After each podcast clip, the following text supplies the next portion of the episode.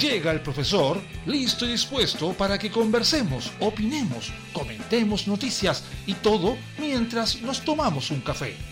Súmate a esta tertulia con aroma. Comienza Cafeitarse en la mañana con Eduardo Flores en la radio de los monos.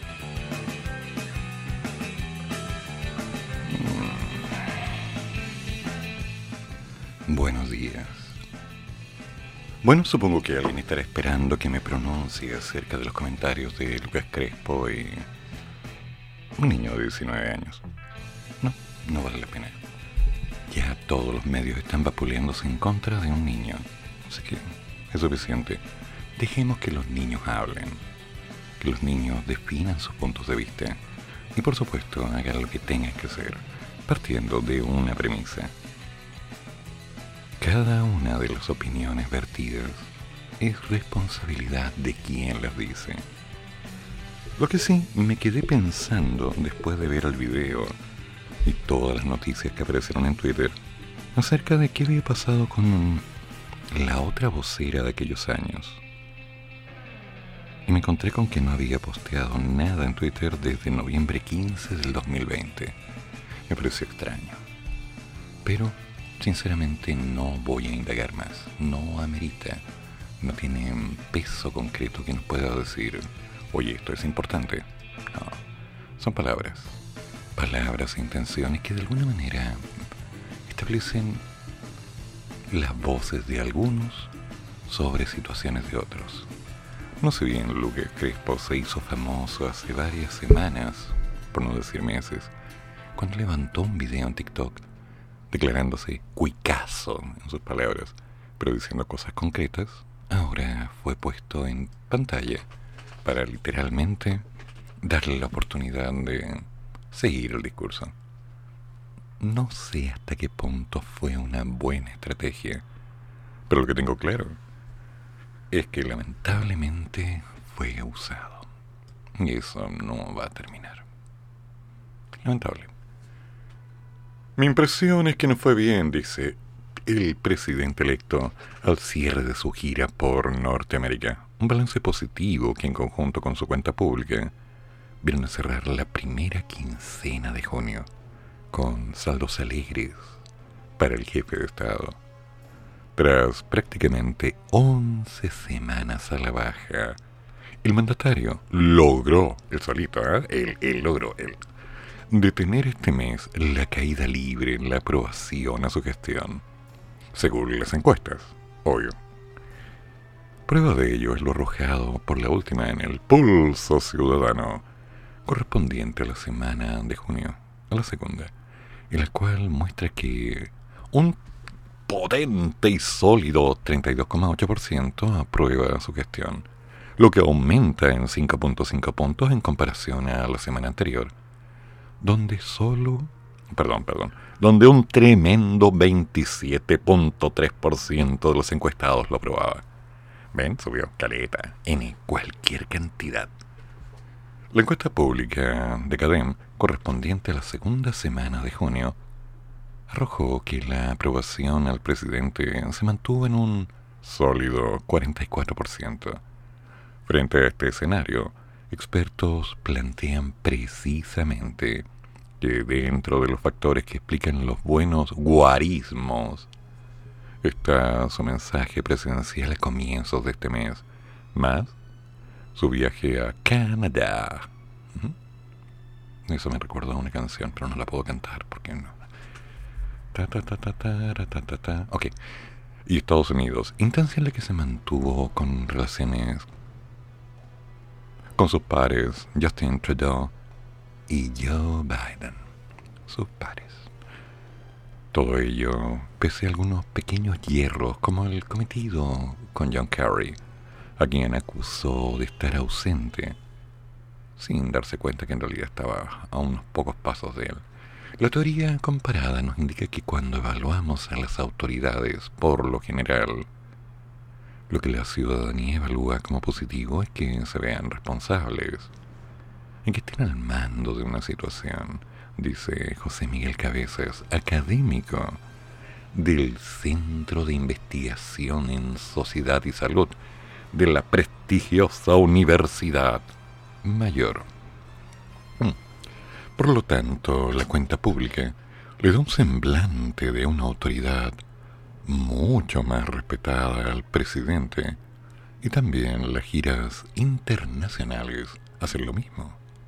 Dan cuenta de cómo el país está relacionando e interactuando con otras naciones, prácticamente de par a par. Gracias por la clase. ¿Cuánto te debo? De acuerdo al académico, hechos como la fotografía de Boric con el primer ministro de Canadá, Justin Trudeau, son percibidos como un reconocimiento. En definitiva, gestos que se valoran de forma positiva. Ese tipo de componentes, sumado por ejemplo a los conflictos internacionales, son por los cuales los presidentes o las figuras presidenciales se destacan y aumentan su respaldo porque se muestran en la práctica estando a cargo. Ya. Yo tengo mis dudas sobre eso. Ahora, una visión más crítica es la que tiene el analista político y académico de la otra prestigiosa universidad, Diego Portales, el señor Hugo Carrera, a su juicio, el mandatario presenta dos facetas muy diferentes entre sí. En la gira uno pudo ver a estos dos Boric, en el fondo uno más cercano a la Cancillería, a las políticas de Estado, a una actitud más de largo plazo. Y también está el partisano, más posirante, reclamando contra el imperialismo y un poquitito torpe como más niño que se toma muy en serio a él mismo. Un Boric con un ego desatado, por decirlo así, que lo dice el doctor en filosofía, Hugo Herrera. Según Herrera, estos dos Boric son los que van a marcar la trayectoria larga del gobierno. Y así dice, la pregunta que hay que hacerse es cuál de los dos va a prevalecer. De eso depende no solamente el éxito del gobierno y su capacidad, por ejemplo, de convencer a la oposición, sino que también de mantener el liderazgo político nacional. Porque si la ciudadanía empieza a ver un Boric muy partisano, esto va a deteriorar su apreciación en las encuestas, probablemente. Mientras que si prevalece un Boric más de Estado, yo creo que podría recuperarse y mantener niveles de aprobación razonables. Yo tengo, insisto, mis dudas con respecto a esto. Primero, la primera instancia de esta comunicación, esta facilidad de palabra, apunta a que de alguna manera Chile fue expuesto claramente no con una figura, sino por lo que representa. Y en función de lo mismo, el resto de los países está decidiendo hasta qué punto vale la pena considerar si este país creció o no creció. El tiempo dirá. Ok, Kurt, tu turno.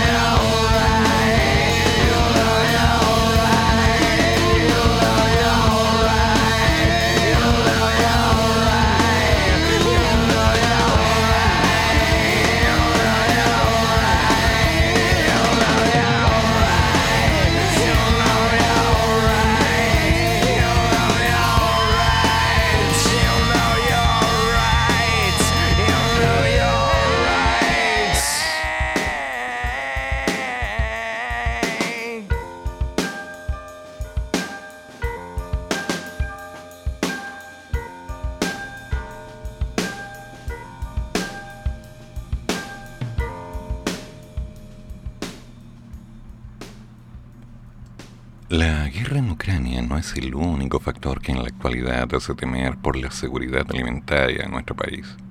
Esto, ya que, según los gremios agrícolas locales, la combinación del aumento de los precios de insumos básicos para el sector, la escasez de productos y la inseguridad gatillada por la violencia de la macrozona sur son elementos que estarían incidiendo hoy en las decisiones de qué sembrar cuándo sembrar. Vale mencionar que en agosto concluye el proceso de siembras en la Araucanía, una región que en la temporada pasada logró cosechar el orden de las 215.000 hectáreas, mil más que la anterior, pero que sin embargo desde hace un tiempo la parte se ha visto afectada por la violencia, con aumento de ataques incendiarios, usurpaciones, embanderamientos de predio, por parte de comunas radicalizadas, entre otros. De acuerdo con datos levantados por la GRUL de la Araucanía, si en el 2018 se registraron 126 ataques incendiarios en seis provincias de la zona, además de las regiones del Biobío y los ríos, el año pasado la cifra llegó a 267. ¿Se entiende? Más del doble expandiéndose a ocho provincias. En esa línea, al ser una zona rica en diversos cultivos como el trigo, harinero, la avena, la papa, etc., la Araucanía adquiere un rol relevante en lo que respecta al abastecimiento y generación de alimentos. En un contexto mundial como el que tenemos ahora, esta posible catástrofe alimentaria está gatillada tanto por la violencia como por el conflicto bélico, ¿Cómo? Y hay que decirlo. Por los costos de traslado en los alimentos. Bueno, ¿y cómo tiene que ver eso? Simple. Si traigo algo, tengo que pagar el flete. Si pago el flete, el flete es caro. ¿Por qué es caro? Porque el combustible es caro. ¿Y quién paga? El que compra. Y si no compra, se pierde. ¿Y por qué se pierde? Porque los productos tienen fecha de vencimiento. El trigo, las verduras, las papas no duran para siempre. Eso cae en un círculo que de una forma converge a, oh, qué pena, perdimos. Capital, comida, tiempo. ¿Es posible entonces que los atentados y conflictos que se viven en la macrozona se conviertan en un problema para la seguridad? Al respecto, el presidente de la Sociedad Nacional de Agricultura, Cristian Allende, comentó, podrían llegar a construir un problema para la seguridad alimentaria porque podrían quedar hectáreas sin ser tocadas, sin sembradío. Los agricultores, por inseguridad, prefieren no ganar nada ante un riesgo que pueden ser afectados por la quema o simplemente porque no puedan sembrarlo, no tener seguridad siempre. Si hay una seguridad policial, especialmente, podría haber una baja aún mayor en la producción de alimentos que es muy importante para los cultivos y cereales. Incluso el dirigente del gremio agrícola explicó que de prolongarse por seis meses más el conflicto en Europa, la situación alimentaria en Chile podría empezar a tomar algunos niveles más que incómodos. Si en seis meses más siguen los problemas del alza de los costos de todo tipo y Rusia y Ucrania siguen en guerra, ahí sí, ahí podríamos tener un grado de problema. Esa postura la comparte Patricio Santibáñez, presidente de la multigremial de la Araucanía, quien dijo que, sin duda, la combinación de un alto precio de los insumos y la inseguridad son factores que están incidiendo en la decisión de qué sembrar o no sembrar. O más bien hacer siembras más baratas, con un menor modelo de expectativa en rendimiento. Asimismo recordó que la fecha la Corporación Nacional de Desarrollo Indígena, la CONADI, compró un número significativo de predios, del orden de las apenas 230.000 hectáreas. Una cosita poca, equivalente a lo que siembran en toda la región, de las cuales no existe aún registro de siembre. Todos los factores anteriores, algunos más coyunturales, otros más permanentes, van configurando una sección que de alguna manera hacen que la producción de alimentos crezca a un ritmo, digamos, similar al crecimiento de la población. De hecho, la Sociedad de Fomento Agrícola de Temuco, la SOFO, pronosticó una caída de un 20% en las siembras, elevando los riesgos de precios altos en un contexto de escasez global o de una inflación desatada. Esto porque el ministro de Agricultura, Esteban Valenzuela, descartó aquel escenario, llamando a evitar visiones apocalípticas. Bueno, bueno, bueno. La pregunta es, ¿y? ¿Van a sembrar? ¿No van a sembrar? ¿Pueden sembrar? ¿No pueden sembrar? ¿Van a poder cosechar? ¿Y lo que cosechen, a dónde va a llegar? Preguntas inocentes, como yo.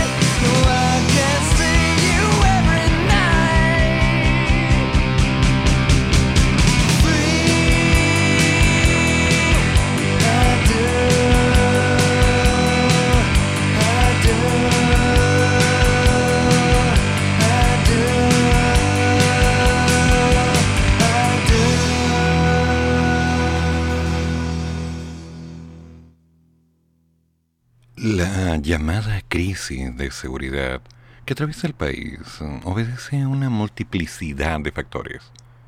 Y uno de los que ha estado presente desde el 2020 a la fecha es la presencia de distintos carteles extranjeros, principalmente mexicanos, colombianos y venezolanos. Si bien sus operaciones datan de varios años atrás, fue hace dos años cuando la fiscalía detectó que comenzaron a, literalmente, sentirse como en su casa. Chile dejó de ser un país de tránsito de la droga. De hecho, carteles de México ampliamente conocidos intentan asentarse en esta tierra. Hoy tenemos que admitir que hemos iniciado la senda de aquellos territorios que albergan producciones locales de sustancias ilícitas, junto a la instalación de carteles dentro de nuestras fronteras. Y esto es algo a lo cual tenemos que ponerle freno ahora. No podemos permitir que siga profundizando, ya que estas agrupaciones, una vez que echan raíces, difícilmente se pueden cortar. Y esto lo dijo el fiscal nacional Jorge Abbott en septiembre del 2021, tras presentar el informe del Observatorio de Narcotráfico en Chile. El fiscal Luis Toledo director de la unidad especializada en tráfico ilícito de estupefacientes de la Fiscalía Nacional, tremendo nombre, ojalá que lo que hagan sea igual de largo, digamos, ¿eh? En lo que tienen que hacer, no, ahí no me meto. Detalló entonces las tres organizaciones criminales detectadas. Primero, el cartel colombiano, Clan del Golfo. Ya. Los mexicanos de Sinaloa. Y Jalisco, la nueva generación. Ya, ok, esto está más producido. Y precisamente la PDI informó el lunes su último gran golpe en esta materia, enmarcada en la Operación Azteca, relacionada con Jalisco Nueva Generación. Tras dos años de indagatoria, la Brigada Antinarcóticos y contra el Crimen Organizado detectó el ingreso al país de un contenedor con casi 900 kilos de cannabis sativa. 900 kilos. A través del puerto de San Antonio. ¿Ya? Una droga que provenía de los puertos mexicanos Lázaro Cardenas y Manzanillo, los cuales son controlados por dicho cartel. En abril de este año, el fiscal Toledo reconoció que los crímenes asociados al narcotráfico están en su momento más complejo y advirtió que Chile podía estar iniciando un camino sin retorno. Otro. En esa oportunidad mencionó un cuarto cartel, cuyo protagonismo se ha incrementado en este último año por su peligrosidad y el nivel de violencia que están ejerciendo. Estamos hablando de la organización venezolana Tren de Aragua. Ah, tiene nombre y apellido, ¿eh? Ya vaya. Aunque cada una de estas bandas tiene características diferentes, es posible hallar algunos puntos en común frente a sus motivaciones. Una de las primeras formas de entender su presencia en el país es a través del ejemplo de las multinacionales, es decir, sus centros de operaciones y líderes no se trasladan a Chile, sino que mantienen distintas ramas de la organización en territorios que cumplen determinadas características. Todo ello bajo un mismo fin. Hacer crecer el negocio. ¿Quién lo diría? Unos emprendedores. En conversación con los medios, Pilar Lizana, investigadora de Athena Lab, detalló que estas bandas se aprovechan de aspectos como la corrupción, la vulnerabilidad social para contratar personas que trasladen la droga o se acerquen a las comunidades a dar respuestas que el Estado no ha sabido entregar, incluso con mejoras urbanas, lo que muchas veces complejiza la respuesta de los estados para enfrentarla. En el caso de este país, el factor clave y principal atractivo es la porosidad de la frontera del norte con más de 100 pasos fronterizos que tienen muy poca complejidad para poder ser penetrados, tanto a pie como en algún tipo de vehículo básico. Esta permeabilidad de las fronteras les permite que ingresen miembros de los carteles, pero también aprovecharse de la migración irregular, digamos, para mimetizarse con ellos. La migración, además, representa un negocio altamente lucrativo. Incluso antes de que las bandas vengan a concretar sus objetivos al territorio, les cobran a migrantes por cruzar y así desencadenan el tráfico de personas. Un ejemplo de ello es la banda que la PDI y la Fiscalía de Arica lograron desarticular a inicios de este mes en el marco de la operación Cremillas, esto hay que leerlo con calma.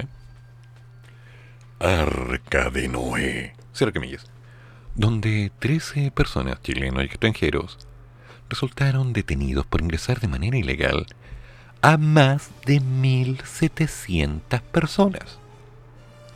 Un tercer elemento es el atractivo que representa para estas bandas el consumo de drogas y la capacidad de distribución en el territorio. Chile no escapa de este atractivo, lo que hace que éstas quieran instalarse para, digamos, responder a la demanda.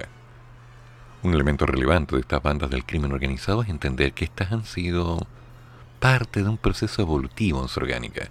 En general operan en más de dos estados y atrás quedaron en las clásicas jerarquías de los 80 para dar paso a grupos que trascienden a los individuos, es decir, mantienen una estructura orgánica que los hace más fuertes, puesto que si uno de ellos cae, adivina, el cartel no se desarma. Esto es la diferencia de las organizaciones criminales que están un paso más atrás en su desarrollo. Si bien también mantienen roles claros y una estructura, no logran trascender a las personas. Si cae un líder, el general, la banda se desarma. Es cierto que se pueden reorganizar, pero no con los mismos personajes e incluso apostando a otras formas de negocio. El nombre del cartel Jalisco Nueva Generación, el CJNG. CJNG. Cartel Jalisco Nueva Generación, ¿no? Son mutantes. Es uno de los principales que comenzó a aparecer en los medios de las prensas nacionales. ¿Sí? El reporte del Observatorio del Narcotráfico en el 2021 del Ministerio Público citó como antecedente un artículo de BioBio donde se detalla que en junio del 2019 dos sujetos que ingresaron al país en calidad de turistas mexicanos por el paso de Chucuyuta, Chucayuta, en la frontera con Perú, luego de trasladarse a Iquique, instalaron una plantación de marihuana indoor y traficaron cocaína. Consiguieron armas, e intentaron vender drogas de diseño. Breaking Bad. En el 2020, la PBI detectó que se intentó ingresar por el puerto de San Antonio 3.505 kilos. Esto es potente. De marihuana prensada, provenientes del terminal marítimo de Manzanillo, principal puerto del estado de Colima, y escenario de violentos enfrentamientos. En tanto, en el 2021 hubo al menos tres embarques desde dicho puerto y de Lázaro Cárdenas, con el mismo destino en la quinta región. San Antonio a otro nivel. Grandes aspiraciones. Por su parte, el cartel de Sinaloa también dedicó parte de su tiempo al narcotráfico y está ligado a Joaquín, el Chapo, Guzmán. En marzo del 2021 se reportó que integraron, o más bien, sí integraron, una serie de procesos fallidos con un tráfico de 665 kilos de cocaína, operado desde Chile hacia Rotterdam, ¿sí? en Holanda. La operación terminó con la detención de los hermanos Yolanda y Ricardo Salazar Terriba. Fue este el primero en llegar al país en el 2020 a través de un paso no habilitado para, digamos, asentarse en Iquique y luego en Santiago City. El Clan del Golfo es considerado una de las agrupaciones más grandes y peligrosas de Colombia, con presencia en más de 200 municipios de ese país. Entre sus líderes están los ex narcotraficantes y ex paramilitares de las Autodefensas Unidas de Colombia, la AUC, un grupo paramilitar de extrema derecha. En octubre del 2021 se concretó la captura de Dairo Antonio Usuga, alias Otoniel, quien durante años llevó las riendas de este grupo armado.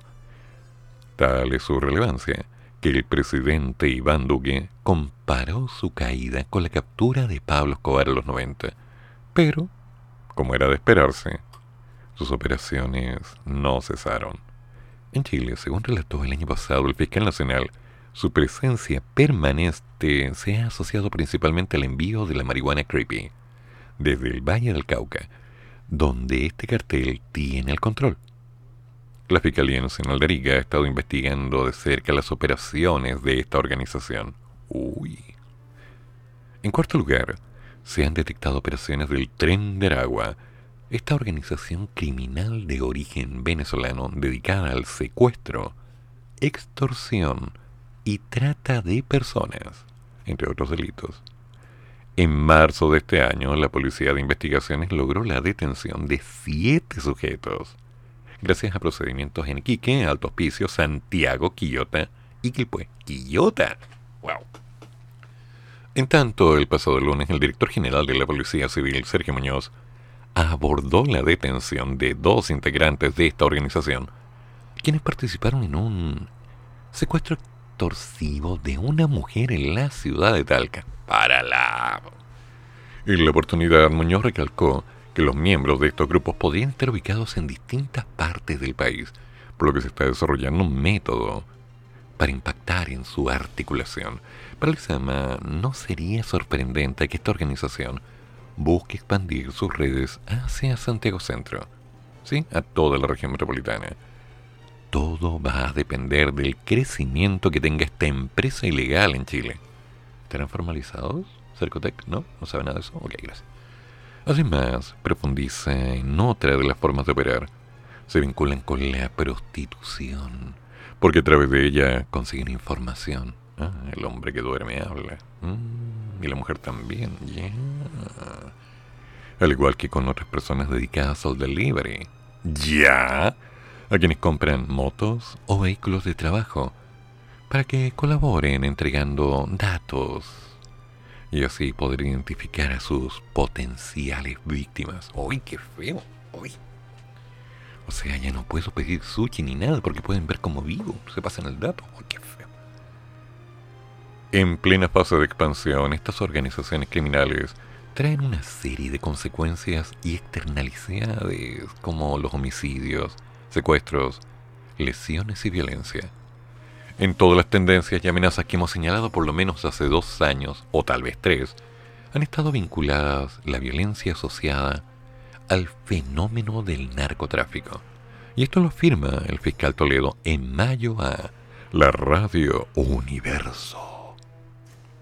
Bueno, puedo decirlo muy bien, puedo decirlo muy mal. Universo. Radio Universo. Igual no me van a contratar, pero en fin. En el caso específico del norte del país, donde aterrizan los carteles en primera instancia, también se ha evidenciado un cambio en la criminalidad.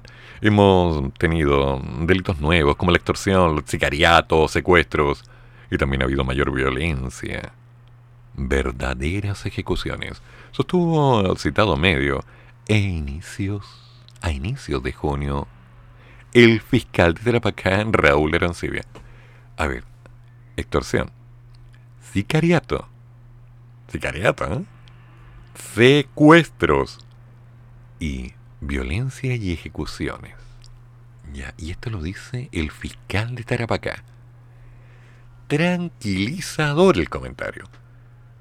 Lizana agregó al análisis que hay que entender que estas bandas son finalmente un negocio ilegal, lo que genera un impacto muy potente no solo en la economía, sino en la seguridad de los ciudadanos, la fortaleza de las instituciones y el Estado, porque va penetrando en todas las áreas de un país. La investigadora resalta que estos grupos no les conviene que exista demasiada violencia asociada a su actuar, puesto que atraen interés de las policías a raíz de las denuncias por parte de la población. Sin embargo, no descarta que el aumento de homicidios que se han registrado podrían estar asociados a estos intentos de asentamiento en el país. Y esto porque el crimen organizado puede hoy en la fase de hacer una instalación y un intento de control territorial para mantener su poder. El daño colateral de todas maneras constituye una alerta importante para el Estado Nacional.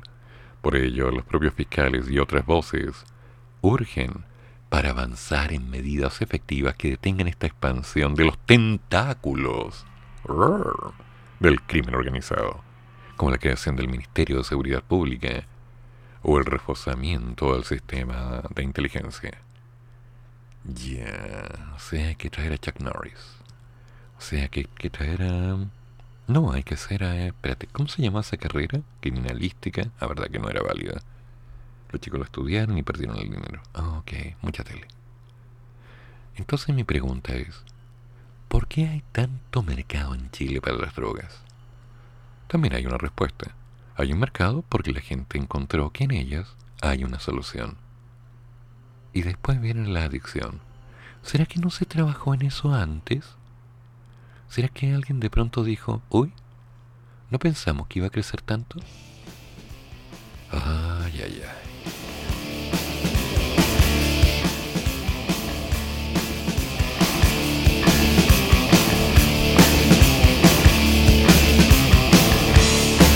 Stayed away from friends. She should have more time to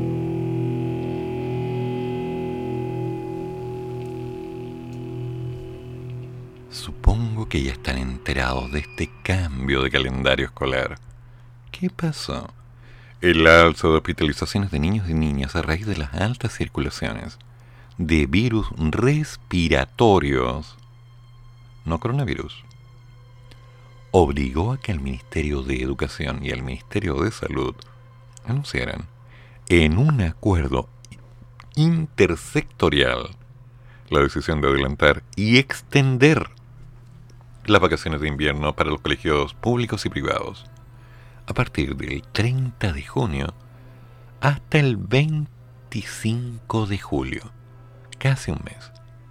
Ya, estamos muy preocupados. Ya, por resguardar la salud de los niños, niñas y adolescentes. Y a su vez queremos mantener también la presencialidad y la continuidad del sistema o servicio educativo una vez que pase este punto alto. Queremos proteger también a los adultos que trabajan en los distintos centros escolares. Creemos que el receso escolar nos ayudará a disminuir los contagios y a descomprimir también la red de salud. Esto lo informó Marco Antonio Ávila, el ministro de Educación. Yo debo decirte que tengo un par de palabras sobre esto, Marco Antonio. Hablaremos.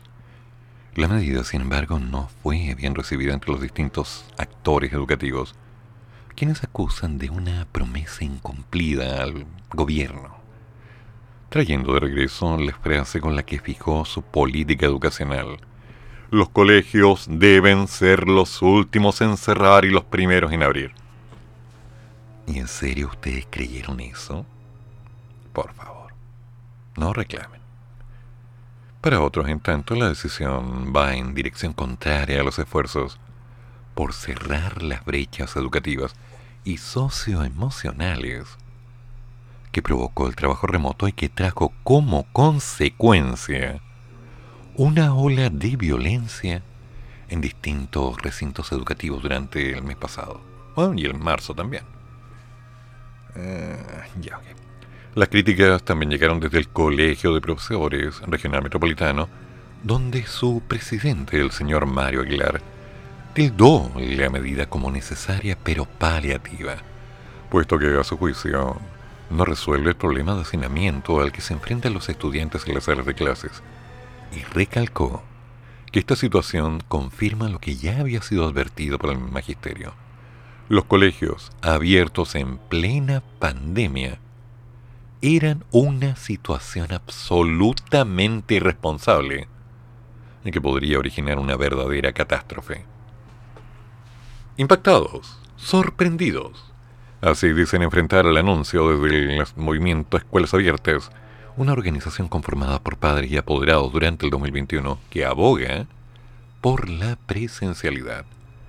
Según comenta una de las voceras, Valentina Rebolledo, la decisión no se condice con la promesa de campaña del presidente de que los colegios serían los últimos en cerrar.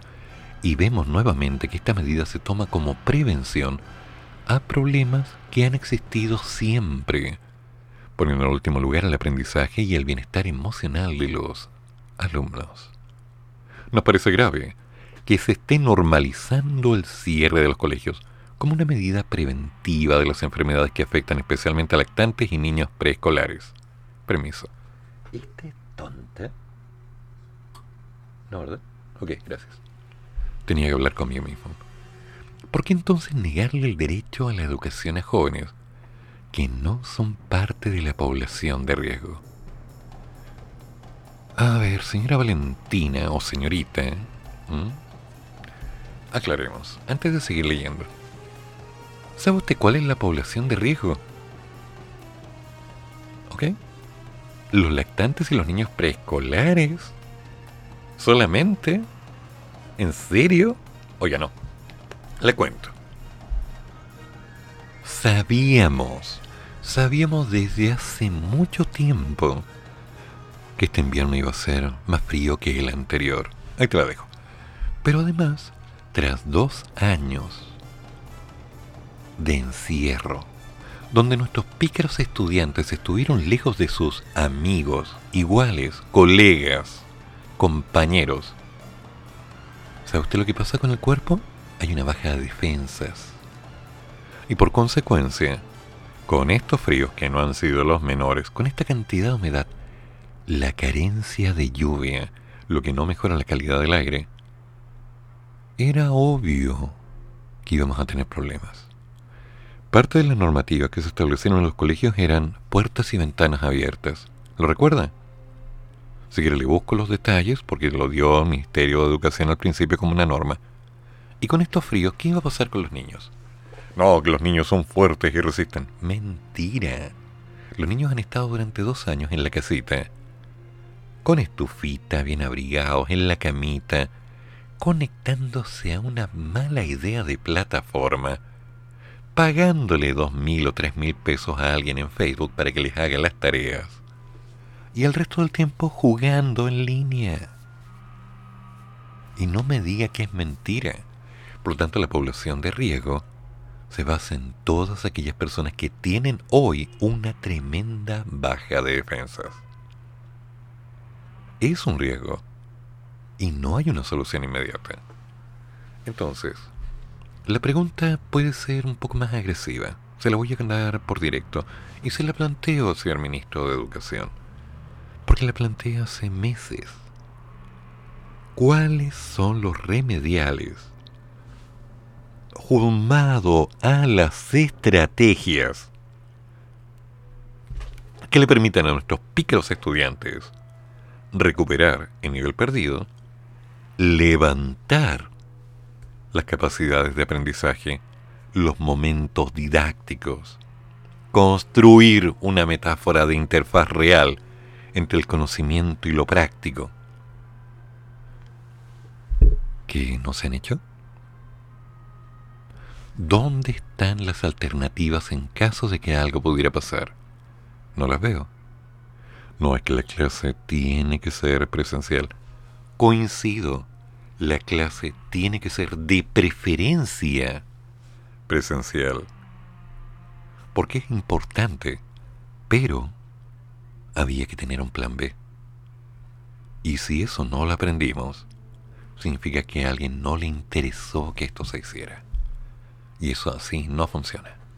Entonces, señor ministro, señora, señores, ¿dónde están las alternativas? Nuestros pícaros estudiantes van a tomarse unas semanas de vacaciones. Esto significa que va a cambiar el calendario escolar, que van a cambiar los contenidos, no los alcanzarán a ver todos. O se los van a inyectar en cómodas cuotas suavecitas de aprender, para después decir, hoy hicimos lo que pudimos. Por favor, háganse responsables. Si ya se hizo mal, deberían tener soluciones para hacerlo bien. Hay problemas en los hospitales, hay problemas con las camas UCI.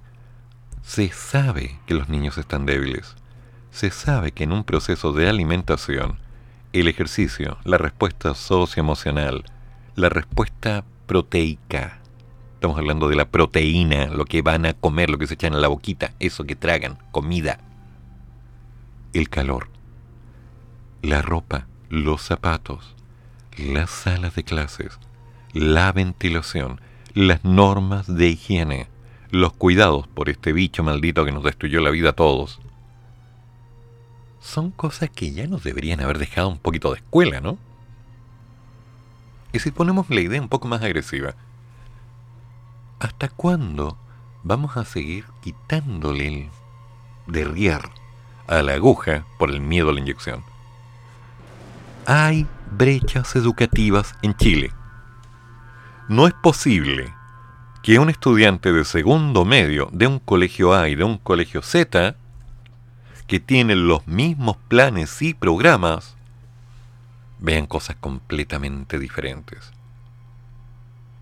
Me llega el caso de algunos niños, sí, sigo haciendo clases particulares y por ello estoy al tanto de lo que pasa en los colegios, donde en segundo medio están sumando enteros, fracciones, y hasta ahí llegan. Con suerte una ecuación lineal. Una f de x igual a ax. O tal vez una función afín, ax más b. Punto. Segundo medio. Y me encuentro con otros niños de séptimo y octavo básico que están viendo lo mismo. Y la respuesta es, oye, no, lo que pasa es que estamos nivelando, porque hay que lograr que los niños comprendan estas cosas que no han entendido. Señores, el concepto para crear eso se llama didáctica. Va de la mano de especialistas que son capaces de encontrar el cómo construir el proceso de aprendizaje. Y eso no es escribir una guía y pasársela a los niños. No. Hay un trabajo, un trabajo serio. ¿Quieren hacer video? Hagan video. Preparan un guion técnico. ¿Quieren preparar actividades? Armen las actividades. Valídenlas paso a paso construyan los momentos para que los chicos puedan relacionar, apliquen teoría al juego. No es que no tienen tiempo porque tienen otros ramos. Sí, tienen historia, tienen lenguaje, tienen educación física, tienen biología, tienen física, tienen química, tienen ciencias, tienen religión. Tienen artes plásticas, tienen música, tienen inglés, tienen francés, ojalá, alemán sería ideal. Tienen mucho que aprender, pero la estrategia didáctica del llevar el conocimiento a los niños es la clave. Y les cuento, en Chile hay especialistas que se han dedicado a esto, pero que durante años han sido mirados como ah, un profesorcillo más. Sí, desechable como todos. ¿Por qué? Porque siguen haciendo lo mismo. Prepara una guía y tires a los nuevas que se entretengan con algo. No, señor. El proceso de aprendizaje no se basa en repetir acciones con haga esto, haga esto, haga esto. El proceso de aprendizaje es construir, creando estrategias, para que los estudiantes relacionen los términos. Por un lado en base a conductismo, por otro lado en base a construccionismo, y una metáfora de interfaz entre ambas que nos permitan el descubrir cómo encontrar soluciones. Las cosas se hacen bien, señor. Las cosas se hacen bien, señora. A mí no me sirve un estudiante que egrese de cuarto medio que dé una prueba de suficiencia universitaria, que alcance un puntaje para poder ingresar a una universidad y que tras el primer semestre esté llorando porque no es capaz de nada, o que incluso sea capaz de llegar al término de la carrera, obligando a la institución a repetir frases como llegó hasta acá, hay que sacarlo. Y eso ha pasado, señores. Tenemos ingenieros, tenemos médicos, médicos, tenemos contadores, tenemos especialistas que han salido de universidades que han bajado su nivel de exigencia a cuánto? ¿Al 60? ¿Casi al 40% de lo que era hace 20 años? Por el marco regulador hay que acotarse. Y tenemos estudiantes que en los colegios están asistiendo porque es una guardería donde pueden comer, jugar con los amigos, reírse del profesor, pero no aprender. Porque aprender es para gente tonta que no entiende que lo importante es encontrar la chispeza para ganar dinero. Entonces, ¿los colegios? Sí, van a tener vacaciones. ¿La gente está de acuerdo? No, la gente no está de acuerdo. La gente está incómoda. De alguna forma varios tuvieron que redefinir sus vacaciones. Mira, súper importante. Lo entiendo, pero ¿de qué estamos hablando? ¿Y los niños? Ah, los niños se van a quedar en la casa. Se van a quedar en la casa, van a estar bien, pues van a estar seguros, así no van a salir a la calle, no se van a enfermar. Fe. Por favor, esta medida que tomaron el Ministerio de Educación y el Ministerio de Salud para hacer un cambio del calendario por la situación que se les vino encima, no es algo así como una alerta de última hora. No, es una consecuencia de haber hecho las cosas mal. Y si hubieran trabajado, si se hubieran puesto de una buena vez de acuerdo en intentar hacer las cosas bien, mucho de esto no estaría pasando. Pido, pido, no exijo, pido que construyan alternativas, que levanten canales educativos. No importa que transmitan los programas en horarios de clase donde los niños estén en clase. Quiero que se transmitan en las horas en las que los niños que están en clase se mantengan en los colegios y los que no pueden ir a clases tengan la opción de un canal o unos canales donde pueden hablar de historia, de matemática, de física, de música, donde tengan un complemento cultural más abierto, donde se hable de educación cívica no cegada, donde se hable de educación financiera no cegada, donde haya una claridad acerca de la palabra emprendimiento, donde exista un concepto de filosofía, de razonamiento, donde podamos hacer algo bien en televisión. ¿Hay problemas con la red? Bueno, hagan los cambios necesarios con el canal de la red. Levanten otro canal. Hagan lo concreto para que lo que es importante en este país reciba toda la atención necesaria. ¿Y qué es lo importante? Si te lo tengo que decir, yo me retiro porque no tengo que hablar contigo. Lo importante fue, son y serán los niños. Siempre. Y no me importa que me vengas a decir que hay familias pasando hambre y lo demás, porque eso es algo que tenemos que trabajar duro y es un problema coyuntural. Me importa que nos enfoquemos en los niños para que esas familias que están pasando hambre dejen de existir en un futuro como familias pobres se conviertan en familias más grandes. Quiero enfocarme en lo que va a provocar el cambio. Y lo que va a provocar el cambio van a ser los niños. Los jóvenes que van a poder hacer cosas. Vienen con fuerza y están haciendo cualquier cosa menos usarla en un beneficio para todos. Veo las noticias, niños robando, niños quemando voces, overoles blancos y lo demás. No me interesan. Son focos. Me interesan los niños que están ahí viviendo ese miedo y diciendo, no vale la pena estudiar, no vale la pena aprender, no vale la pena hacer nada. Esos niños son mi importancia. Y por favor, señor ministro de Educación, haga las cosas bien. Lo voy a decir de otra forma. Para eso le pagan.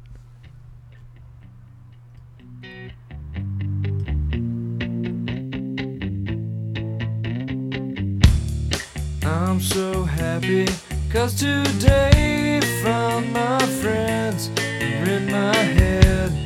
I'm so ugly, that's okay cause so are you. Book on mirrors, Sunday morning is every day for all I care. And I'm not scared, light my candles in our days cause I found God. yeah. Yeah! I'm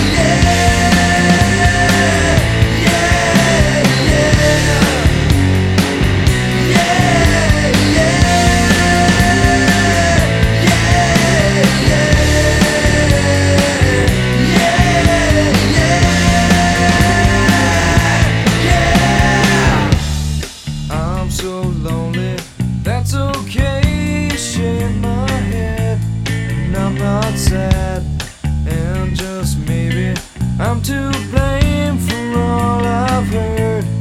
I'm not sure. I'm so excited, I can't wait to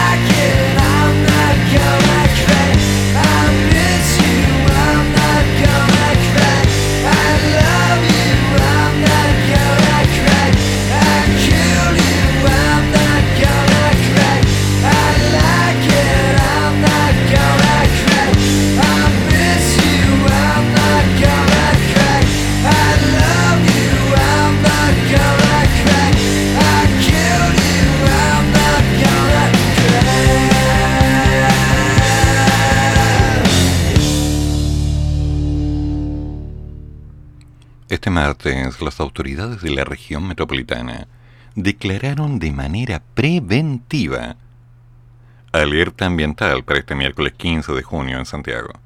Esto se debe a que los índices de la calidad del aire en el Gran Santiago alcanzaron un nivel regular en todas las estaciones de la red de monitoreo del Ministerio de Medio Ambiente, salvo Pudahuel, que se mantuvo en el rango de calidad de aire bueno. En términos meteorológicos, se observó un régimen anticiclónico debilitado en superficie y una aproximación de una vaguada de altura, registrando una mínima de 4.8 grados en quinta normal y una máxima de 11.5. Pelao. Señalando un comunicado emanado por las autoridades.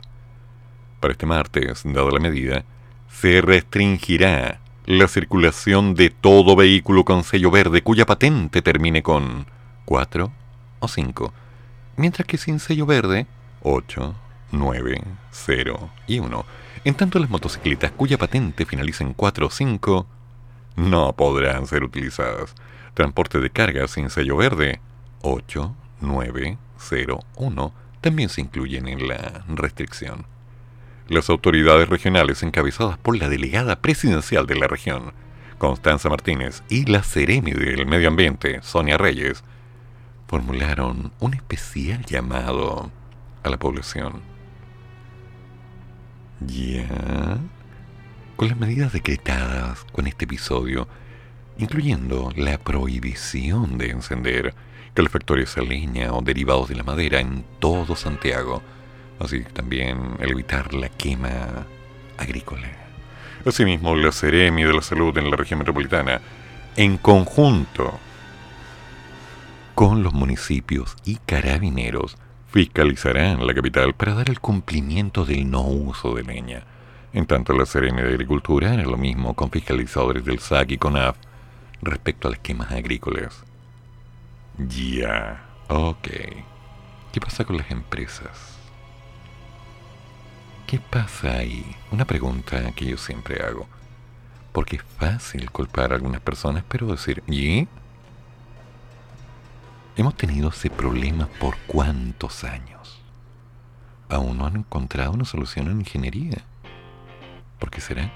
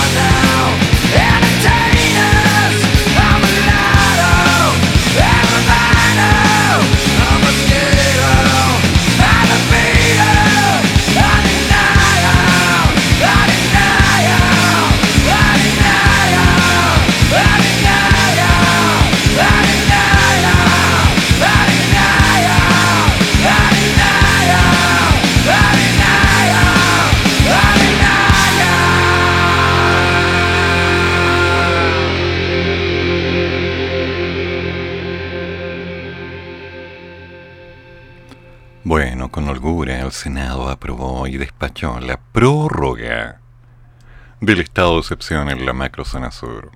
Ya. El Senado aprobó y despachó la noche de ayer el estado de excepción de la región de la Araucanía, junto a las provincias de Biobío y Arauco. La prórroga por 15 días fue aprobada por 39 mm, votos a favor, uno en contra de Fabiola Campillay y dos que no se quisieron mojar las partes húmedas o las partes nobles. De esta manera, el decreto deberá pasar por Contraloría antes de su publicación en el diario oficial. La normativa estará vigente hasta el 30 de junio, fecha antes de la cual el Ejecutivo deberá pedir una nueva prórroga o dar por terminado este... ¿Cómo le llamaríamos? Estado excepcional o estado de excepción. Tengo mis dudas. Pero como todo, hay que estar atento. Bueno, 39 votos a favor, Campilla y en contra, y dos que no quisieron pronunciarse involucran en algo, ¿no? Así que sigue. Sigue la prórroga del estado de excepción.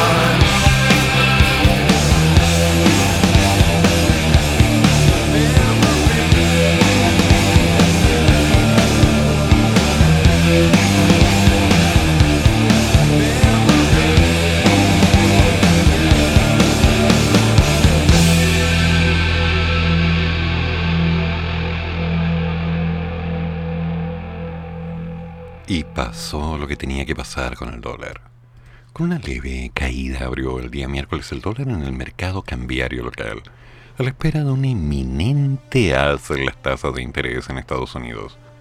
Informará esta tarde la Reserva Federal. Y esto para hacer frente a la fuerte inflación que está golpeando a la potencia mundial, la mayor que han tenido en 40 años. A las 8 de la mañana con 44 minutos, el dólar descendía a 1.82, cotizando en promedio 863.88 vendedor y 863.56 comprador. La divisa viene a anotar cuatro jornadas de alzas consecutivas, acumulando una escalada de más de 40 pesos ante un mercado sorprendido por el nivel de inflación en Estados Unidos y atemorizado por el nivel de agresividad que podría aplicar la Fed en su política monetaria.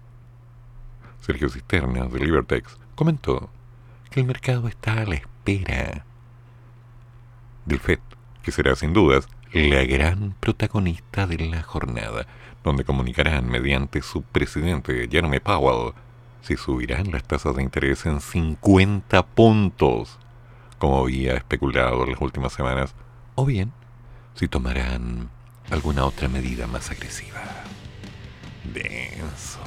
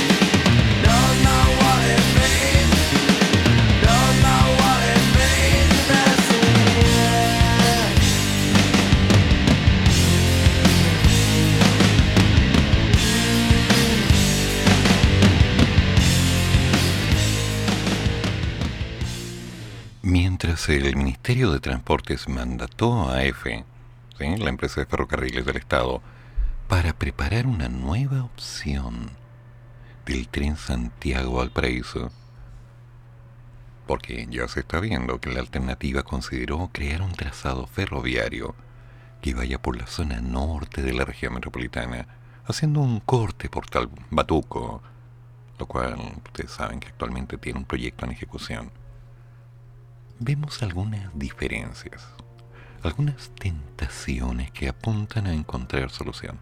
Un ejemplo, hablemos del aumento del salario mínimo. ¿Sí? El país se está moviendo, se están haciendo cosas. 23.400 MIPYME solicitaron el subsidio estatal en las primeras 17 horas. ¿Sí? Tenía que pasar. Esto según el balance entregado por el director del Servicio de Impuestos Internos, que se traduce en 73.000 trabajadores que ya han ingresado al requerimiento y lo que implica unas transferencias del orden de los 3.200 millones. Bueno, mi pregunta, ¿usted ya tiene su empresa? ¿Usted sigue siendo una persona que depende de los recursos que le pueda entregar, no sé, su empleador? Yo tengo mis dudas acerca de eso. Así que antes de entrar en más detalle, porque ya nos quedan 10 minutos para cerrar el programa, lo voy a invitar a hacer un ejercicio. ¿Ok? Listo. Hágame un favor.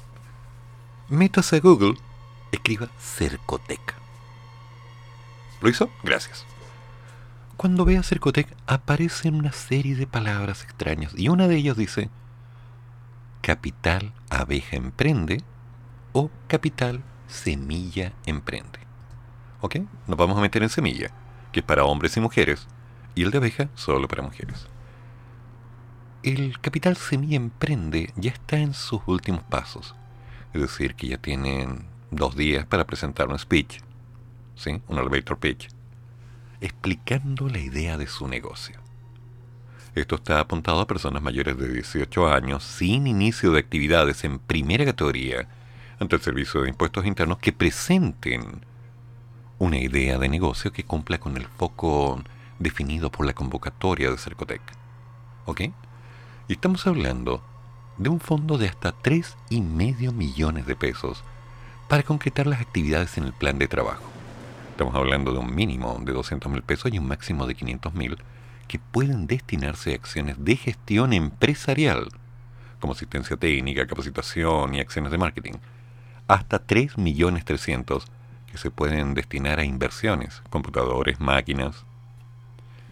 Cada emprendedor seleccionado debe entregar un aporte en efectivo, tanto para las acciones de gestión empresarial como para las inversiones.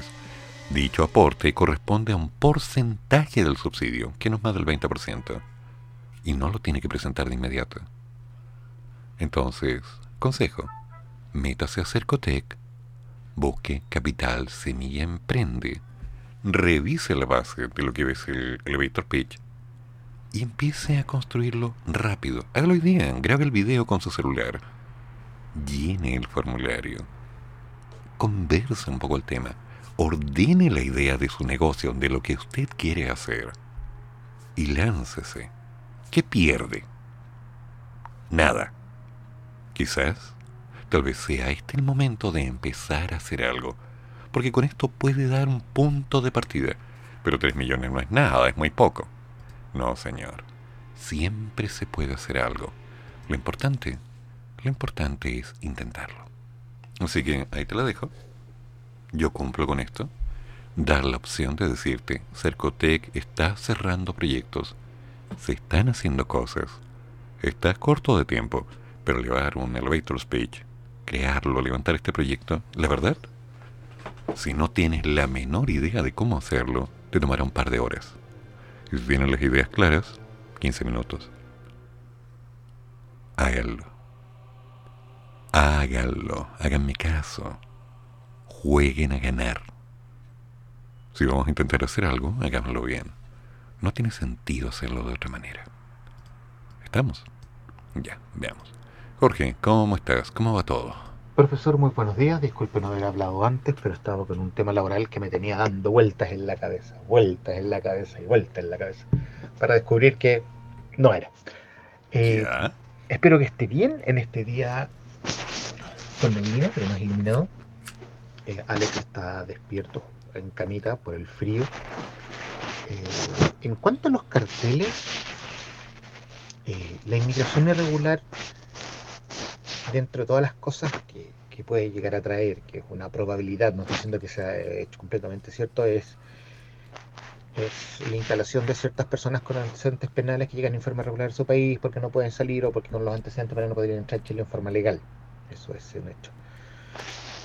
Eh, Chile no, pues Chile hace rato que dejó ser, se dejó de ser paso de droga, ya los carteles tienen que instalar aquí porque el costo de lo operacional es más barato, viéndolo como negocio, y claro, ya los carteles no son como en las películas, como en las series que se muere el jefe y se va toda la cresta, no, pues ahora están, están con pensamiento empresarial, los, los- nuevos líderes de los carteles son más jóvenes, tienen instrucción militar, o muchos tienen estudios formales, eh, sí, y, esos carteles obviamente eh, traen una violencia que en Chile no se ve, y eso es, eh, eso es, es su forma de, de trabajar, hay que elimi- erradicarlo lo antes posible.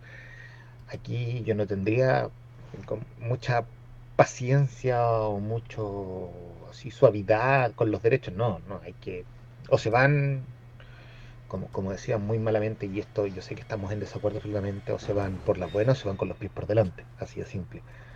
No, no hay cabida, no hay pie a cualquier tipo de narcotraficante, sea nacional o extranjero, así, o cesan la cárcel los pies por delante, no hay otra razón. Y el que siga la idea, y si es su forma de delinquir o su forma de vivir, lo siento, no sirve. Hay que hacerse cargo de los adictos, pero partamos. La mayoría de las personas que consumen drogas parten por una decisión personal y deben hacerse cargo de esas decisiones. Ya después la adicción, claro, ahí la voluntad se va y el libre albedrío se va en las pailas, pero lamentablemente es así. A ver, ¿qué más? En cuanto al tema de, de- las vacaciones de invierno, este invierno se viene más crudo, es verdad. Los niños estuvieron más encerrados en las casas. Yo mismo, yo por mi trabajo llevo encerrado casi dos años. Y el cuerpo sí me ha cambiado en ese sentido, las defensas y todo. Ah, los niños, claro, con todo el- y volver a clase.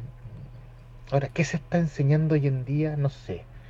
Estoy súper alejado del, tema educativo. Ya, de hecho, lo último que me recuerdo de educación fue hace tan, 20 tantos años atrás cuando ayudaba, 15, 20 años atrás cuando ayudaba a mis sobrinos en el colegio. Ya, mis sobrinos tan grandes. Ahora me va a tocar con Alex, así que no sé qué diablos me voy a esperar ahora con todos los cambios que han hecho en las mallas curriculares y todo. Pero si, si están enseñando lo mismo en dos niveles distintos, es nivelar, la nivelación nunca ha sido eso, es, no sé, no, bueno, no soy una persona muy matemática, soy más bien hombre de letras, pero yo recuerdo que era distinto. Eso pues, profesor, no tengo mucho más que opinar, eh, voy a buscar la, la armonizada hoy día, si es que puedo, para empezar a leer cómo dejaron el texto. Buen día y buen café. Gracias, amigo mío. No te preocupes que encontraremos alguna alternativa. Mientras tanto, ley básica, ley de principios, ley de escuela. Siempre vamos a estar atentos de la parte de educación. Los que decidimos ser profesores, pudiendo ser ingenieros o cualquier otra cosa, o médicos, tenemos una prioridad. Y esa prioridad no es el dinero, que debería ser una consecuencia, sino el crear cambios. Hagamos las cosas bien. Kurt, empecemos a cerrar.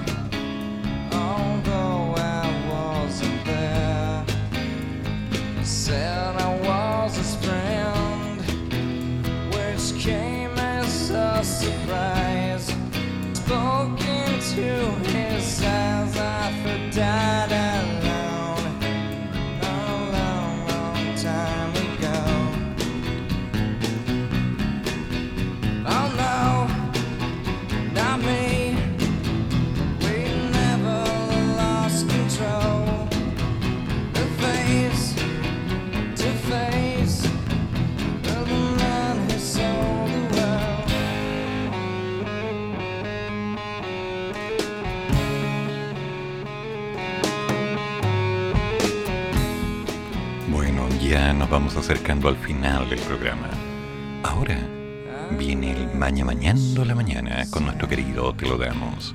Hoy, atacando un tema complicado, duro, canalla, siniestro, muy típico de nuestro querido Te lo damos.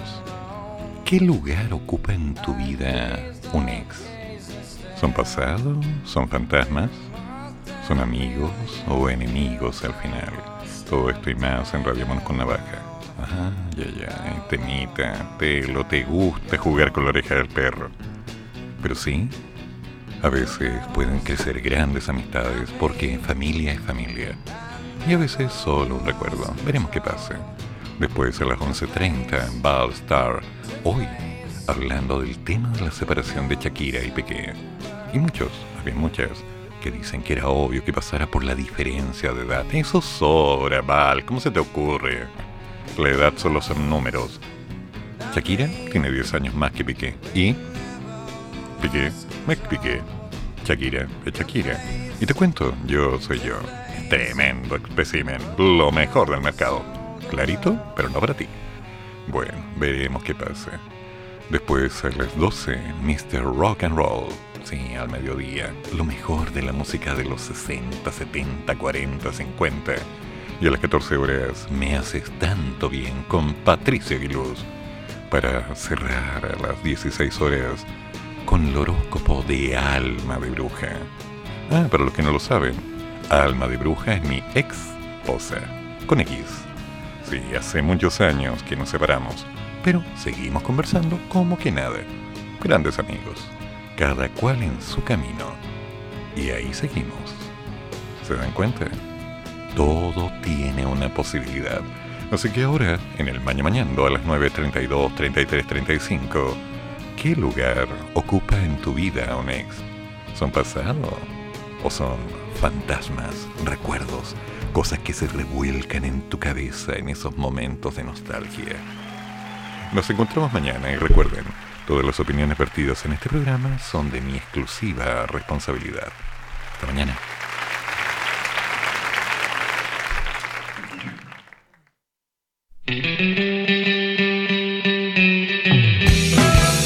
Termina el programa, pero sigue el café. Y el profesor ya volverá para otra vez cafeitarse en la mañana, aquí, en la radio de los monos.